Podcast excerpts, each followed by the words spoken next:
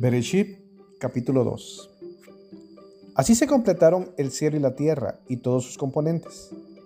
Al séptimo día Elohim completó su obra que había hecho, y cesó el séptimo día de toda su obra que había hecho.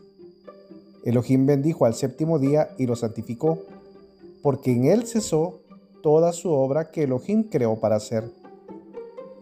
Estas son las crónicas del cielo y la tierra, cuando fueron creados el día que el eterno Elohim hizo la tierra y el cielo. Pero todo arbusto del campo todavía no estaba en la tierra, y toda hierba del campo todavía no había brotado, pues el eterno Elohim no había enviado lluvia sobre la tierra y no había nadie que trabajara el suelo. Ascendió una bruma de la tierra y regó toda la superficie del suelo. Y el eterno Elohim formó al hombre del polvo de la tierra y le exhaló en las fosas nasales el alma de vida. Y el hombre se transformó en un ser vivo. El eterno Elohim plantó un jardín en el Edén hacia el este, y allí colocó al hombre que había formado. Y el eterno Elohim hizo que brotaran de la tierra todos los árboles que eran agradables a la vista y buenos como alimento, y el árbol de la vida en medio del jardín, y el árbol del conocimiento del bien y del mal. Del Edén surge un río que riega el jardín y de allí se divide y se transforma en cuatro cursos de agua. El nombre del primero es Pishón, el que circunda toda la tierra de Javilá, donde está el oro.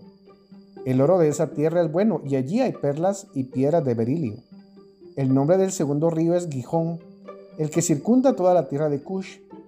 El nombre del tercer río es Tigris, el que fluye hacia el este de Asiria. Y el cuarto río es el Éufrates.